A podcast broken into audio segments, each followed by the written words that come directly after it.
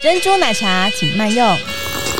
欢迎收听民间流传。因为我没有想过小昭会是用城市这个切入点，然后来介绍春水堂这个地方。那我觉得在这个过程当中，嗯真正的下去想这整本书的企划，其实只用了一天哪，我我我小曼你不知道，我我不知道哎、我愧对我的工作。没关系，我原谅你。我是大如。我是小曼，我们这一次呢，邀请了一位比较不一样的来宾，那大家对他可能不太熟悉，我们来欢迎春水堂的铁粉兼四十周年特刊的主编，我们欢迎吴昭仪小昭。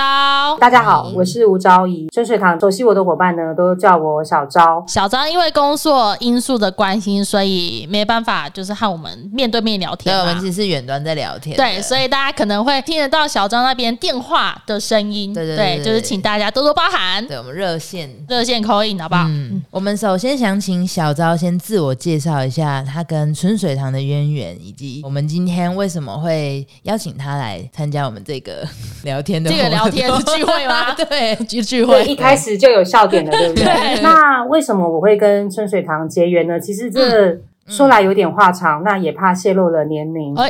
因为我以前是在天下杂志当记者嘛，嗯然后我二十多岁，应该是二十五岁的时候，我就因为有一次去做那个台中的专题，然后我就采访了春水堂。其实因为对采访这个工作对我们而言，其实它就是一个日常。可是我没有想到，大概是在十年后，我居然有机会，因为我那时候已经离开媒体的工作，然后其实是跟几个朋友一起在做。呃，帮企业做很多品牌啊，或者是设计方面的顾问工作。然后我没有想到，就是我们第一个案子其实就是春水堂。然后我那时候就很开心的跟就跟执行长讲说，哎，我之前采访过你，耶。就这时候执行长说，我们都记得你。哎对我们很少接受媒体的访谈，我真的吓到了，因为春水堂从来。其实从以前到现在都不太接受采访嘛，那我算是那个时候在商业杂志里面，他就是第一次正式的接受采访，然后也说明了春水堂跟台中之间其实是有一种互很互相的地缘关系，因为如果春水堂不是在台中的话，它可能不一定有今天的成绩。哎，你是说春水堂如果不是在台中的话，会有不一样的风貌？为什么啊？是什么感觉？这个感觉就是因为我那个时候啊，虽然说我小时候曾经住过台中一年，可是我其实对于台中这个城市还是相当的陌生。嗯然后我不知道大家有没有听过一个说法，在在我大概 N 年前呃当记者的那个时候，我们其实都很清楚知道，嗯，以前那个外商他们如果要来卖一些，就是说他们有些新的产品，他们要卖、嗯在全球要卖的时候，他第一个市场一定挑台湾。因为他觉得台湾是一个全世界的实验室，就是台湾这个消这里的消费者，嗯，他们的接受度跟变化度很快，所以他们如果要做测试，一定是做，一定是先找台湾。哦。可是那时候我我们我们那时候就常常有感觉到说，哦，其实如果说台湾是全世界的实验室的话，对。那这个实验室你若是有一个研发中心，那一定是在台中，嗯。因为台中有有很多个特色，因为你们可能自己是你们是台中人，对不对？哦，我们是台中人，对，你们置身其中，可能有的时候我们会在里面没有感觉到那个，其实你会发现台湾有很多很活泼、很生猛的服务业品牌，它全部都来自于台中。哦，好像是哎，对你仔细想一想嘛，其实有好多好多你去你去看有很多，像前阵子那个什么烧肉啊，我我觉得台中它就是因为有几个原因，它周边有汇聚了很多中南部的人口，而且它本身地大物博，嗯，还有更重要的事情是它没有什么地震，跟台北不太一样，嗯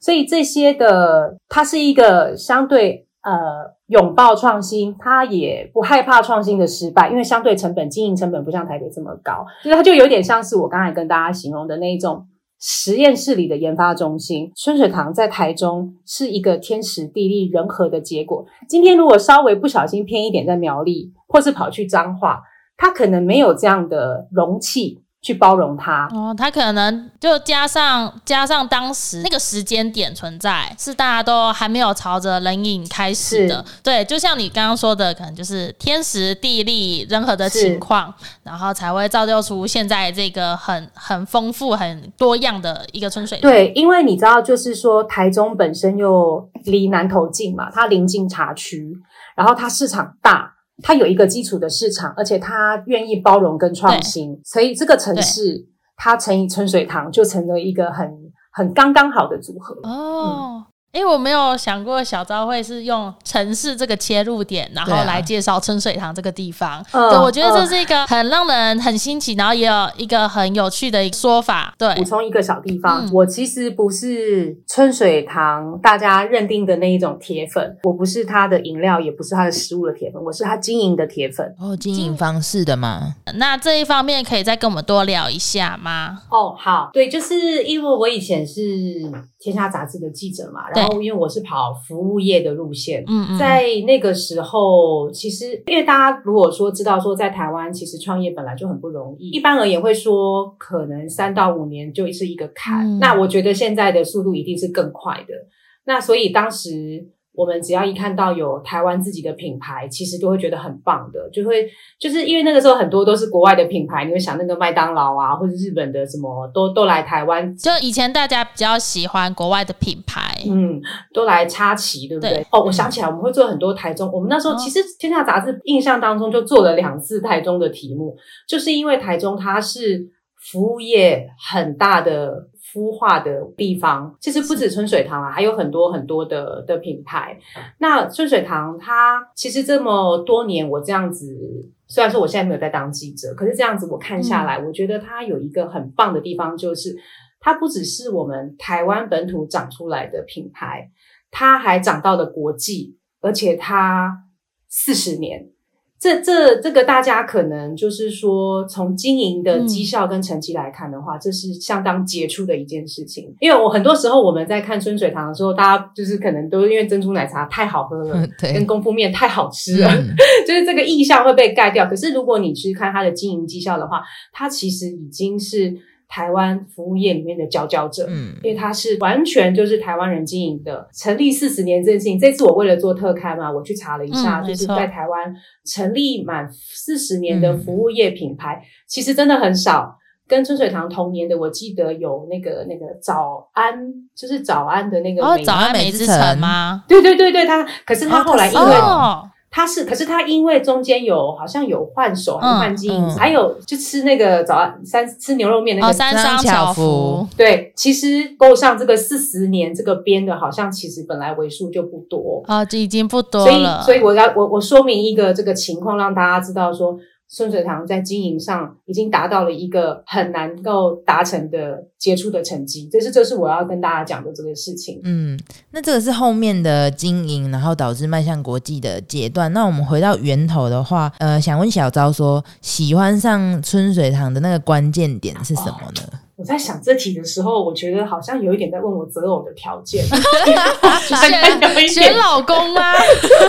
没有，因为因为因为因为我刚才已经跟大家讲说，我不是因为他的美色，不是因为不是因为他的食物或者是他的茶汤，而是我觉得春水堂对我而言有一个很迷人的地方，可能这也是一般人比较看不到的地方。但是其实我觉得这一次我在采访铁粉，就是我们有很多铁粉，他都可能从二十岁、三十岁，对，就就是已经喝了这么久的时间，他们其实都有谈到相同的关关键字，就是说春水堂代表着原创，原创就是在茶汤茶食这方面的精神是一个原创精神，它不只是台湾的原创精神，它也是世界级的原创精神，因为大家可能很难想象，就是说。在一个餐厅里面，他同时做着两件极为复杂的事情。嗯，他一条要供应餐食，他一条要供应茶饮。哦，这两个事情基本上都非常的困难的。对，但是在一个空间里面把它完成的做到，这个就我的了解，其实在放眼全世界的餐饮业也没有人这么做。嗯，所以它也让我们在经营上有一定的的难度，但是也因为能够克服了这个难度，所以全世界才会。产生了这个独一无二的春水堂，所以第一个我觉得是原创啦，原创。然后第二个是经经典，经典。它有很多的东西，不得不说，就是春水堂的经营团队对于人性，嗯，对于食物的，嗯，那种就是对于人之所欲这个欲望的这件事情，其实他们是掌握的很清楚的啊。因为我们人每天都要吃嘛，对吧？嗯。可是你有没有想过，什么事情会让你一而再、再而三的吃呢？所以他们对于怎么样让我们从食物中去喜欢它，甚至成为一个上瘾的习惯这件事情，我觉得春水堂的经营团队他们有很多经营的秘方，嗯嗯，所以他们可以创造出很多经典的食物，比方说功夫面，比方说牛肉面。比方说珍珠奶茶，嗯在这些品相当中，它还搭配着茶饮，这样喝的时候，你会感觉它就是一个刚刚好的组合。那哦，小张，你在这本书里面啊，就是我们的特刊里面，其实访问的很，就像你刚刚所说的，你访问到了不同年龄层的人。那其实你也访问到了我们的执行长，也就是干侯先生嘛。是他和铁粉们的角度有不一样的地方吗？很不一样诶、而且我觉得。有一个很神奇的地方，就是说他不那么用力的去宣传他自己。然后那时候我就问甘侯先生说，为什么要要要这个样子？是，他就说他其实一直觉得东西够好，嗯吃下去懂的人就知道。然后他也一直说春水堂没有什么经营秘密，他不懂为什么常常有人来问，然后还还会觉得说春水堂很低调。但是他说他把所有的经营秘密其实完全毫无保留的展现在店里。然后一开始我听的时候，我心想说哪有？不是一大堆秘方吗？可是后后来后来其实真的不是，因为我后来在这句话我停在心里面，因为我一开始有一点听不太懂他在说什么。可是后来到我去采访铁粉的时候，哇塞，那个完全答案就对起来了。比方说，我们的呃其中一位铁粉，他年轻的时候在那边谈恋爱，然后中间工作的时候停了一阵子，就他现在退休的时候，他几乎每天都去。然后他就会跟你，他就会有点像是孙水堂像他家一样，他如数家珍的跟你讲说，我知道为什么那个墙壁上要挂画，嗯因为这个就是能够增添茶馆的氛围。我也知道为什么要用很厚实的木桌椅，因为这样吃饭起来有分量。嗯嗯，这些话都没有人跟他讲过，诶可是他们就在这样子每一次每一次的去喝杯茶或是吃一碗面的过程当中，他可以体会到经营者的用心。就是大家来的时对，候。不需要去堆砌的，不需要我们跟你讲什么，是是你反而要可以来这边，你要自己去体会这里的环境和这里的给你的感受。是他把东西有形化了，是然后一次又一次的把它刻进你的心里面啊，说的真好。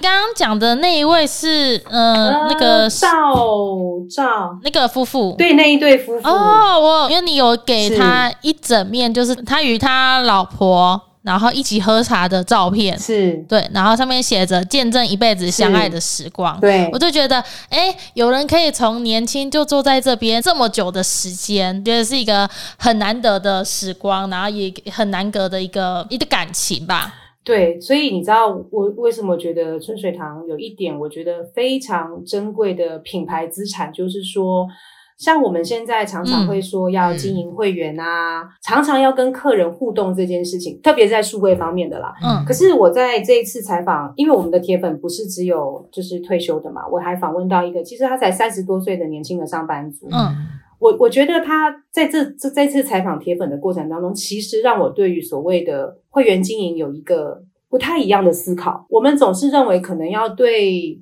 客人给很多，做很多，可是可是你知道这个都是大家现在都在做的事情。嗯，对，你你能够给别人出，你能够给他买一送一，明天你隔壁的店可能买二送二嘛，对不对？我们不要忘了一件事情，就我刚才讲到，就是说所谓在经典这件事情上，我觉得春水堂始终在留客的这件事上，他做的一件事情就是他用很好的茶叶、很好的食物、很好的服务、很好的空间。留住了你，甚至成为了一种每天都想要来，或者是久久来一次，你都会很想，就是久久没有去，你都会很想念的一种上瘾的秘密。这个在经营上的难度其实是高于我们可能在数位行销上每天花很多的时间啊，或者是做花很多的图片，因为这个才是真正让客人刚才讲的走进客人心里的那个方式。我在想，这某一方面会不会也是用另外一种方式告诉客人说，你值得这么好的东西？哦，对，没有错。就你要吃好吃的东西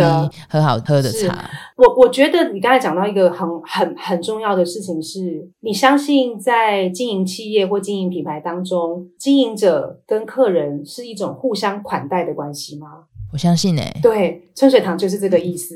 对，因为呃很多呃餐厅它都是嗯你来我款待你，但是客人应该就是付钱啊，或是刷卡、啊、什么，就是他只是付出代价而已，他并没有给予什么情感层面的东西。呃，我我说的互相款待，其实还包括了说，你刚才提到了一个层面，就是说你来店里消费，我用好的食材给你，这个是我们能够想象的事情，但是。什么叫做客人给品牌的款待呢？嗯其实是时间。哦，时间，因为他有很多时间可以去很多地方，可是他为什么一而再再而三选择来了你这里？哦他把他的生命重要的时间，而且他为什么要花时间来？对他为什么一而再再而三来？所以我说这是一个相互款待的关系。哦，确实。确实、欸，哦，这是我没有想过的一个、嗯一个感觉。这是在春水堂里面非常重要的一个品牌的魅力。嗯，客人用时间愿意来春水堂，对，而且我再稍微补充一下，而且你你再去看哦，在春水堂里，你你会发现，我其实职业病是去看客人，因为我很喜欢看每一个卖场里面到底是谁来。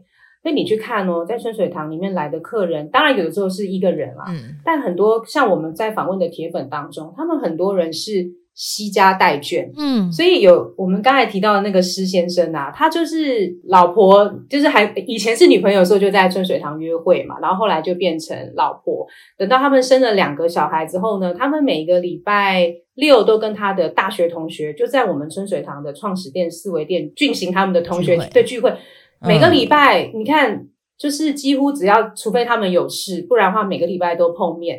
然后他们的小孩也在这个，他们这些家庭的小孩也在这个耳濡目染之中，他们学会了怎么去品味一杯好茶。所以你知道，春水堂基本上它就是一个，你除了自己觉得想要喝好喝的东西之外，你也希望你心爱的人喝到好喝的东西。然后这个我我我有体会耶。真的因为我之前我都会喝那个，小时候都会喝那个什么杯乐啊，什么嗯那种、那种二十五块的真奶。然后我妈有一天就看到受不了，她就一直说：“你是没喝过好喝的真奶是不是？” 她说，然后她就说礼拜六我带你去喝真正的真奶。后来她就带我到那个，所以就把你送到春水堂。对，但没有，还没，还没。那时候小时候，她就带我去国美馆的春水堂，然后我那时候喝到的时候就惊为天人，你就知道什么是真正的真奶对对了。对，我终于知道他在讲什么。嗯。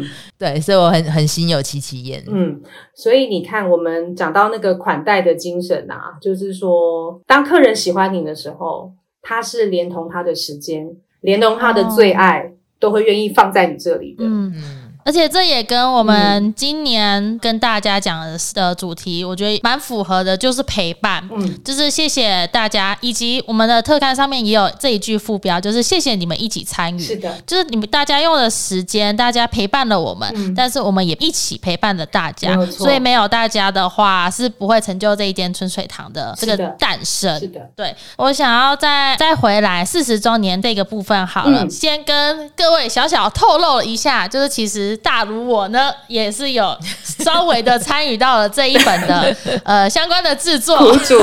没有苦主啦，哎呦，大家互相。这一些编辑的历程中啊，特别想要询问小昭的是，你在编辑的心路历程。就如果总的来说的话，有没有一句话好了？我以为是要给我十集，这样我才讲，有没有啦？就是我们分集。我们五分钟讲十分钟的没有话，啦，没有没有没有。呃，我觉得呃，嗯其实有诶、我我就是输出了之后，然后有一些有一些编辑啊，或者是文字工作的朋友就问我说：“哎、你你到底花了多少时间把这件事弄出来？”然后因为他们说感觉这个要花很长的时间。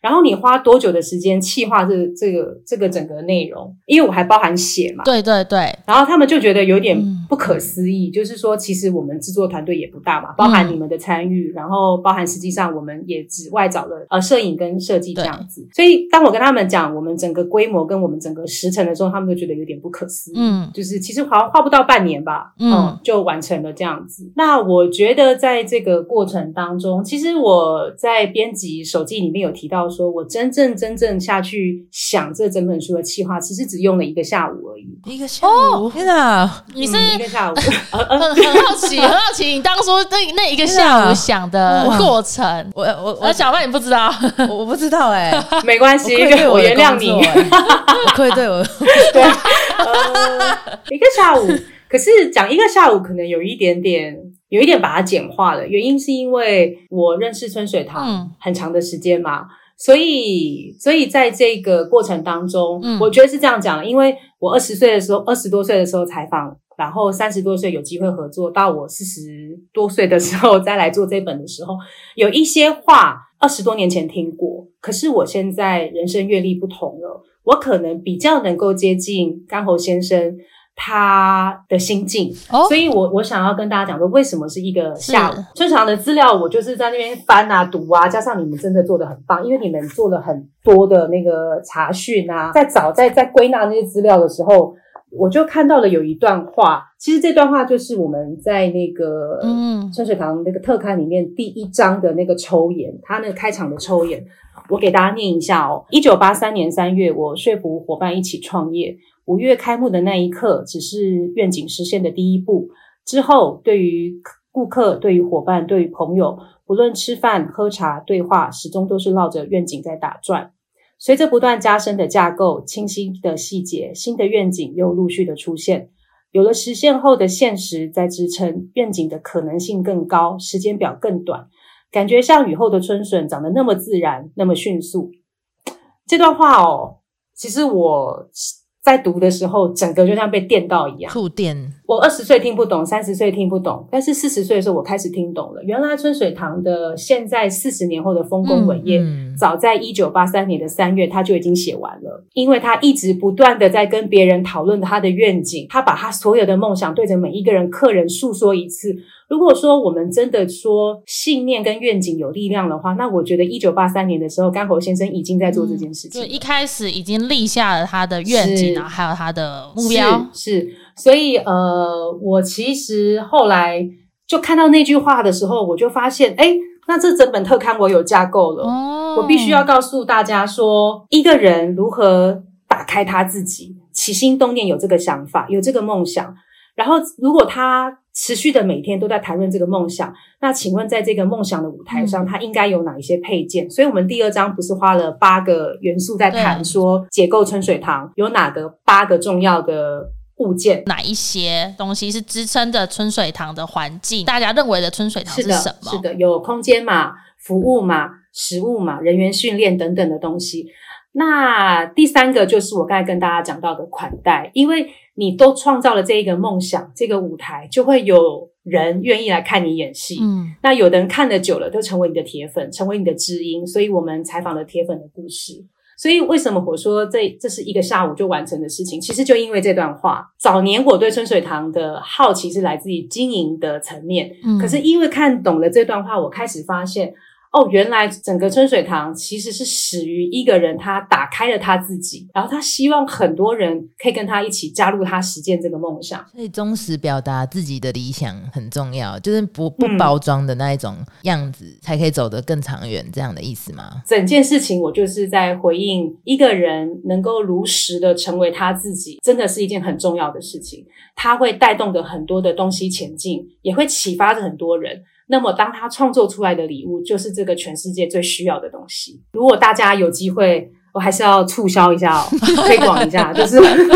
我们在这个里面其实有提到了甘侯先生，他大家可能在照片里面看他蛮温文儒雅的哦，但他实际上是一个非常叛逆的人。诶，我们是不是前面好几集有访问过他本人嘛？对不对？对，啊，对，对他其实是一个对于自己想要什么非常清楚的人。嗯，即便那个时候他家里面本来是医生嘛，那你可以想象怎么会需要你去卖茶？而且那时候做茶馆又是一个听起来不是很入流的东西。他为因为了他的梦想。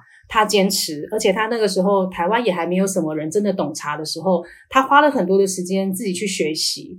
那我觉得更重要的一个精神是他在这一次在特刊里面启发我的事情，就是我们人。有的时候不要太坚持自己会做的事情，有时候你很坚持你特别会做的事情，其实会成为你的业障。业障，嗯嗯呃，二十页的地方提到说，就是有一次甘侯先生他就是手摇红肠刚刚问世，然后他因为很想要，他一直有一个心愿，就是想要去了解中国大陆那边后来的那个茶的整个茶的整个产业跟市场。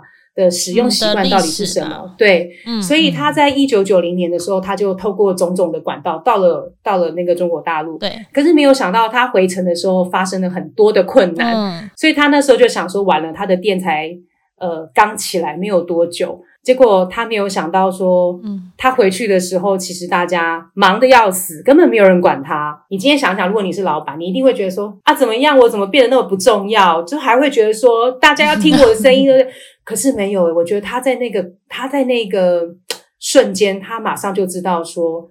他不应该让春水，因为早年春水堂是一间卖茶的茶行，对对对对，所以他他就把自己卖茶那个茶行，他最他这辈子最擅长，他最懂茶的事情，他放到旁边，因为他看到他眼前的客人喜欢的是手摇茶，喜欢的是加冰块的感觉，喜欢是加糖的事情啊。嗯我们会执着自己想要的东西啦，哦太执着了。，对，但是诶，我该怎么讲？小马，哦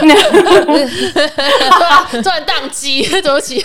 不是就是要观察左顾右盼吧，就是观察市场的啊，观察市场的趋势啊，或是不能坚持一昧的坚持自己想做的事情，那要偶尔停下来看看周遭，或者某一方面来说，也是将自己喜欢的事情转化成另外一种方式啊。另外的方式开始继续喜爱。所以就开始去做了很多教育训练嘛，对吧？对啊我们有很多的小壶泡，每每个员工都要会。我们甚至有很多的比赛，嗯所以其实刚好先生是在那个场景当中，他看见的市场真实的需求，嗯把自己擅长的事情内化成一种教育训练的方式，教会教会给现在更多更多的员工。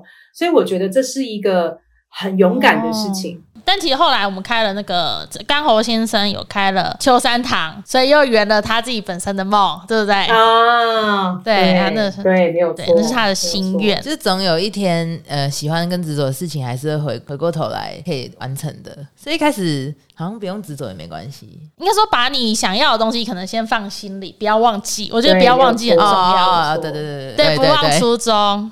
啊，不忘初衷。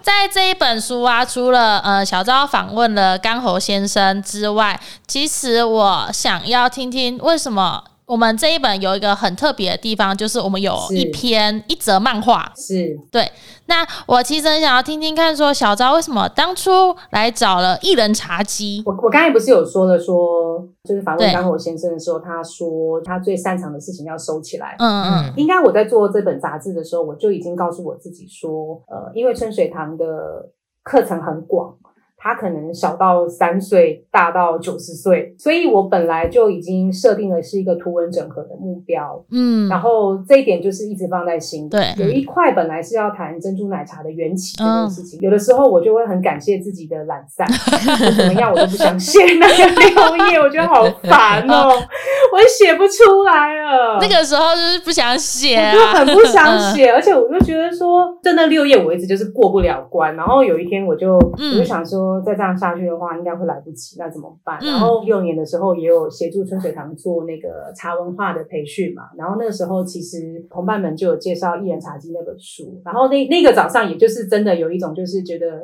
万念俱灰，完蛋了，嗯我写不出来，然后时间要来不及了，我就刚好在架上看到《一人茶几》那本漫画，自己家里的书架看到的时候，我心想说，哎，本来不就是不要写吗？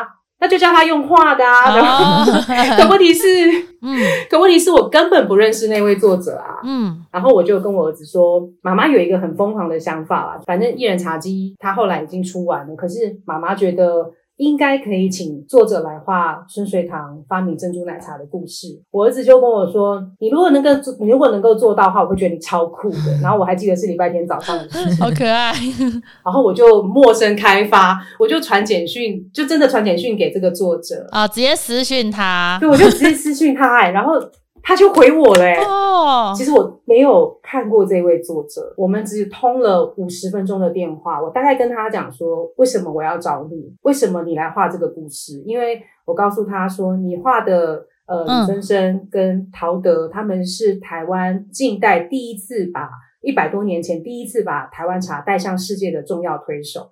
那我认为这一波这一波的对后继有人其实就是春水堂，因为我们把嗯真奶透过再再一次把台湾茶扬名国际，所以其实这中间的故事是有一个传承的。然后季雅也完全能够理解我在讲的这个故事。哇，一拍即合、对啊欸我觉得啊、好神奇的缘分。嗯，受到儿子的鼓励，然后直接找到了季雅。对啊。然后我下午的时候，我就跟我儿子说：“哦，完成了，他会帮我们画。”我儿子就说：“真的吗？”我说：“对呀、好不可思议哦！对，他就说。他说：“妈妈，我觉得你蛮酷的。”我说：“我也这么认为。称赞好好立即性的称赞哦。也是很酷，”对啊，然后我还跟他说：“那你你极有可能作为全世界第一个看到这个漫画的小孩。”他哇，说：“那他觉得太棒太。”棒了！就这这本刊物，它在编辑过程中有什么最困难的部分吗？像是什么灵感缺乏啊？刚刚已经说过灵感缺乏了嘛？那印制时程或是其他方面有比较难的地方吗？其他倒是还好诶，因为我们这一次就是说，呃，设计的部分插画有春水堂的伙伴协助嘛，嗯而且嗯很多的访问其实也因为我觉得我们之间有信任关系啦，所以通常我去问问题的时候不太会。不太会，就是基本上大家都是倾囊相授的，因为我们过去有二十认识二十年，可是合作了十年的这个关系下，嗯，其实是为这一本做这本特刊打下了很好的的信任基础。嗯那我觉得比较难的地方，其实哦，我们的设计也很爱春水堂，所以所以很多东西我们就是想就很快就可以，他知道我在说什么，我也知道他在说什么。倒是在摄影这件事情上有比较有一点难度，因为我们一直很想要呈现春水堂那种茶馆里面很安静的氛围。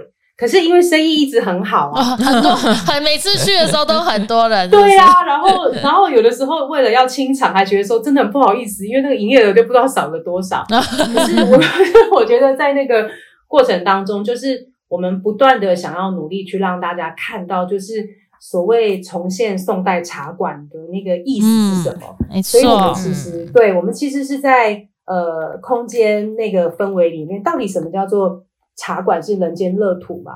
所以会让你感觉到说，哦，原来我感觉走到这里面，总是觉得它跟去别的店里不一样。可是到底是为什么呢？我们就透过细节的拍摄，嗯拍它怎么用铁件或者是灯具，所以你一看就知道说，哦，这个就是构成春水堂氛围很重要的元件。所以我们我觉得在这个空间当中，因为本身不是很好拍啦，但是我们嗯花了很多的时间去把这个所谓的场域氛围给拍摄出来。那呃，小张，你刚刚提到的说。我们是有很多的元素组合起来才会是春水堂的嘛，像是门窗、字画、插花或铁件，对然后灯具这几个之中呢，你有什么特别最喜欢的一个部分吗？嗯，我最喜欢插花。你最喜欢插花？嗯嗯嗯，因为为什么？因为那个这次就讲到春水堂有点微变态的地方？就是因为春水堂在里面，你们每位店长都会插花。对，呃，这是他们的必备技能。对，那你知道，放眼台湾很多的服务业品牌，嗯并不是这应该是只有春水堂会做这种奇怪的要求吧？就是居然要会插花。对，那那你知道插花这种事情就。它就像，如果说一个人会插花，他其实嗯对于生命这个事情，他一定会有跟别人不一样的美感对跟要求。你书里面有提到嘛，就是说春水堂一年全台湾每一间店，嗯，每呃一年花下来的那个插花费用，不晓得可以买几台台币是 B M W 的 车子哦。很多人就会说、啊，真花假花有什么差别？有差啊，真花就是一种生命，一种坚持，一种要求嘛。我拿最好的东西在款待着你啊。哦，而且我还在书上看到，就是刚好先生讲了一句话，就是关于插花的，说当如果你的花可以用假的话，那别的东西也可以用假的喽。不管是插花好了，他对于每一件事情都有他的坚持在。就是每一个东西，它都是可以帮助茶馆里面有生命的流动。嗯，这在某一方面来说，之前的刚好先生也有跟我们说过，他是希望有川流不息的意向。嗯嗯对，插花，然后或是甚至呃某一些店的外面会有一些小池塘，那算池塘吗？还是水池。哦水池？对，的就是象征着生生不息。对在这本就是专刊里面有访问很多的人嘛，那我们想要问一个题外话，就是小昭如何将就是这么不同的角色的语言转化成文字，是呃忠实的表达吗？还是另外有在用自己的想法再重新呈现一次？呃，没有诶、他们说什么我就写什么。如实呈现，如实呈现所以大家看到的都是每个人的真心话了。呃，对啊，因为也不晓得要怎么去转译它吧，嗯，很难诶。老板求真，那我们特刊也求真，有求真，一起求真。嗯，那其实里面中间还有一个部分是我们最后那个却故所来记那个章节，啊小昭把呃春水堂的四十周年分成了四个十年。分别是塑形的十年、生根的十年、创造的十年以及永续的十年。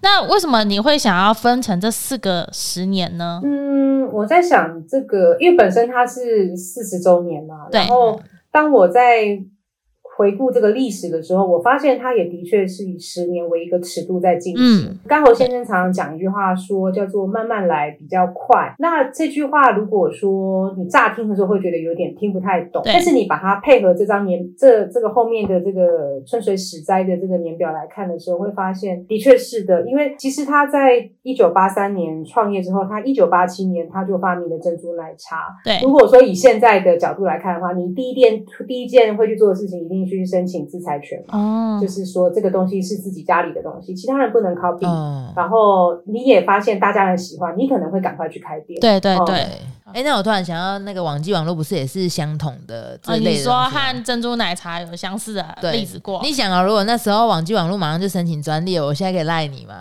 应该不行的 我就哦，不能想打电话给你就打电话给你，我只能还能打预付卡给你。或者是我们要用另外一个方式。对啊，对啊。对，总而言之，就是东西要有碰撞，才能就是让它看见更远、更不一样的地方。呃，在回顾历史的过程当中，会发现这个慢慢来比较快的这个事情，在很多小地方上，其实刚侯先生他想的非常的清楚。比方说，嗯当时虽然珍珠奶茶呃全世界很快就享誉全世界，但是他没有去做这个所谓制裁权的申请的这件事情，反倒是因为他把它公共化了。所以才有机会有今天的珍珠奶茶的这个盛世。哦比方说，这个事情就是只有春水堂能做，把那个配方就锁住。或者说，这个珍珠奶茶四个字只有春水堂能用，你可以想象，它绝对不会像今天在全世界这么的所以我对，所以我觉得说，在很多的事情上，为什么我说塑形，它可以为了就是把珍珠奶茶可以花十年的时间慢慢去雕磨这件事情，一直等到春水呃珍珠奶茶它更加成了气候之后，它才慢慢的去开店。